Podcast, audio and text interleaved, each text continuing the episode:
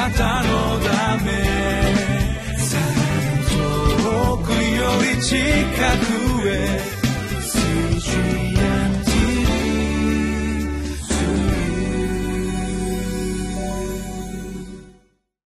皆さんこんにちは。ミッションエイドクリスチャンフェローシップの牧師関根和夫です。今日は8月29日水曜日。聖書の箇所は歴代史第一の13章1節から8節まで。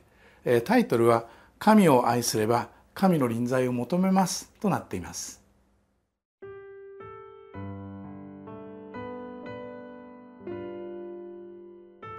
歴代史第一13章1節から8節。ここにダビデは千人隊の長、百人隊の長たち、すべての隊長と合議し、イスラエルの全集団に向かって言った。もしも、このことがあなた方によく、私たちの神、主の身胸から出たことなら、イスラエル全土に残っている私たちの同胞に一斉に死者を送ろう。彼らのうちには放牧地のある町々の祭司やレビ人もいる。彼らを私たちのもとに集めよう。私たちの神の箱を私たちのもとに持ち帰ろう。私たちはサウルの時代にはこれを顧みなかったから。すると全集団はそうしようと言った。すべての民がそのことを正しいと見たからである。そこでダビデは神の箱をキルヤテアリムから運ぶため、エジプトのシホルからレボハマテに至るまでの全イスラエルを召集した。ダビデと全イスラエルはバーラ、すなわちユダに属するキルヤテーアリムに登っていき、そこからケルビムに座しておられる主と呼ばれていた神の箱を運び登ろうとした。そこで彼らはアビナダブの家から神の箱を新しい車に乗せた。ウザとアフヨがその車を御していた。ダビデと全イスラエルは歌を歌い、盾ごと、十弦のこと、タンバリン、シンバル、ラッパを鳴らして、神の前で力の限り喜び踊った。この歴代史の第一を今学んでいますけれども、えー、ダビデが王になってそしていくつか今までの王様と随分違うところが見えてきています。えー、サウロの時代にはもう彼はとてもワンマンだったのでえー、あまり相談をするということがなかったんですけれどもでもダビデはいろいろなことことごとについて、えー、長たちと相談をしているという様子がここに、えー、伺い知ることができます。ここにダビデは千人隊の長百人隊の長たち全ての隊長と合議しというふうな言葉が出てきます。えー、それからえっ、ー、とえっ、ー、とね、3節ですかね。3節に「私たちの神の箱を私たちのもとに持ち帰ろう。私たちはサウルの時代にはこれを顧みなかったから」ということで、まあ、サウロがやっていた事柄とちょっと自分は違うことをやるということを明らかにあのしているんですね。でこの神の箱ということですけれどもあの、まあ、日本におけるおみこしと似てるというふうに言われていてまあその辺から日本とねあのユダヤの関係はもともとがあったんではないかというふうな説もあるわけですけれどもダビデはこの相談をして私はこのイスラエルに神の箱を持って帰るつまり私たちの神の臨在を一つの象徴ですが臨在を本当に私の国の真ん中に据えて私はそのお方を中心に生きていくのだということをこう表明しようとするわけですね。でそのことについては民は賛成するんです。まあそれはそうですよね。で神の箱についてですけれども次のページこのリビングライフの次のページに少し説明が出ていて下の段ですけれども神の箱は祭司エリの時にペリシテとの戦いで奪われその後アシュドテガドエクロンベテシェメシュを経て20年間アビナダムの家にありましたとこう書いてあるんですね。神の箱は本来イスラエルのそれこそ大事な大事な象徴でもあり神の臨在でもの象徴でもあったのになんか戦争に負けてから非常になんかどこにいるかわからないまあわからないことはないんですけれどもあのあまり重んじられてこなかったんですねそこでダビデは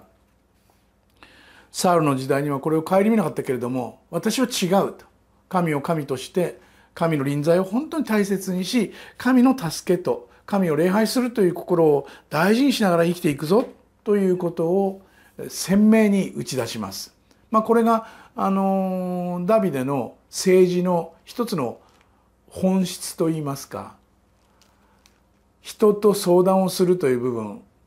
えー、ワンマンにならないという部分神を礼拝し神を恐れながら生きていくというまあ横の線と縦の線まあ順番から言うと縦の線と横の線なのかもしれませんけれどもダビデはそれをとにかく大事なこととしようということで民の賛同を得てその方向へと進もうとしています。それで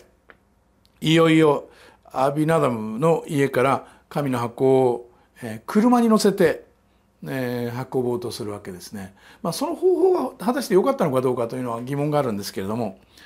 でそのことについて8節ダビデと全イスラエルは歌を歌い盾ごと十弦のことタンバリンシンバルラッパを鳴らして神の前で力の限り喜び踊った。とある。私たちのところに神が帰ってくるというようなイメージだったでしょうね。私たちのところにもうずっとある意味でこう日の目を見なかった神の箱神の臨在が戻ってくるのだ。とそしてこのお方を中心にしてこの国が新しく出発するといういわばこうまさにですねこう出発式のまあ聖火ランナーじゃないですけど聖火ランナーのように聖火がついてそしてそれがこうだんだんだんだんこうホームあーグラウンドに近づいていくようなそんなイメージでこの部分を読むと大変こうか人々の感動というのが分かりますね。まもなくこう新しい国が本当にこう稼働しようとしている中で重要な部分として重要な部分として神の箱を中心に据えよう神を礼拝するという心を中心に据えようというそして神の守りを心から求めようというその心が非常に明確になってくる。私はこのダビデの出発点神を愛すれば神の臨在を求めますというのがありますけれども神の臨在を求め本当に神がいてくださらなかったら私は実はどうすることもできないのだ。神の助けがあるからこそここまで来ることができたのだ。という自覚はダビデの心の深いところにあったものです。そしてまさに神様によって建てられ神様によって奇跡を経験しながらここまで来たというダビデにすればこの日はもう待ちに待った出来事だったに違いない。そしてそれを民をまた待っていたんですね。だからやっぱりサウルの時代にサウルは王様であった時代に民の心もまた神から離れるという傾向は強かったんだと思います。でももう一度原点に戻る。ということが始まろうとしている素晴らしいことがきっと始まろうとしているという期待がこの大きな歌縦声あ縦ごと十弦のことタンバリンそういう中で力いっぱい歌われたことで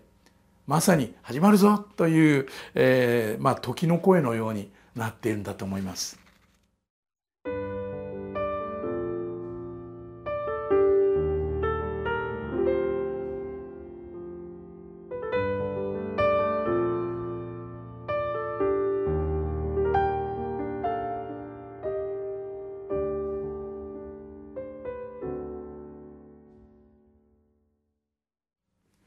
ダビデが新しい王としてことを始めようとしている。仲間がどんどん集まってきて心が一つにされていよいよ新しい動きが開始されようとしている。そんな中でダビデは今までサウロ王があまり大事にしてこなかった神の箱をもう一度そのエルサレムに移そうと。えー自分の中心自分の政治の活動の中心に持ってこよう。ということで神様への礼拝を中心にしようということが歌われます。これはとっても大事なことだと思います。私が何か新しいことを始めようとする時計画を立て経済的に備えられ人が集められるでも神が中心に置かれるということがなければならないのだろうと思います。この物語は私たちにそういうことを励ましてくれるように思います。一言祈りましょう。イエス様どうぞ私たちのありとあらゆる分野の中にあなたが中心でいてください。そしてどうか私を導き助けあなたの心を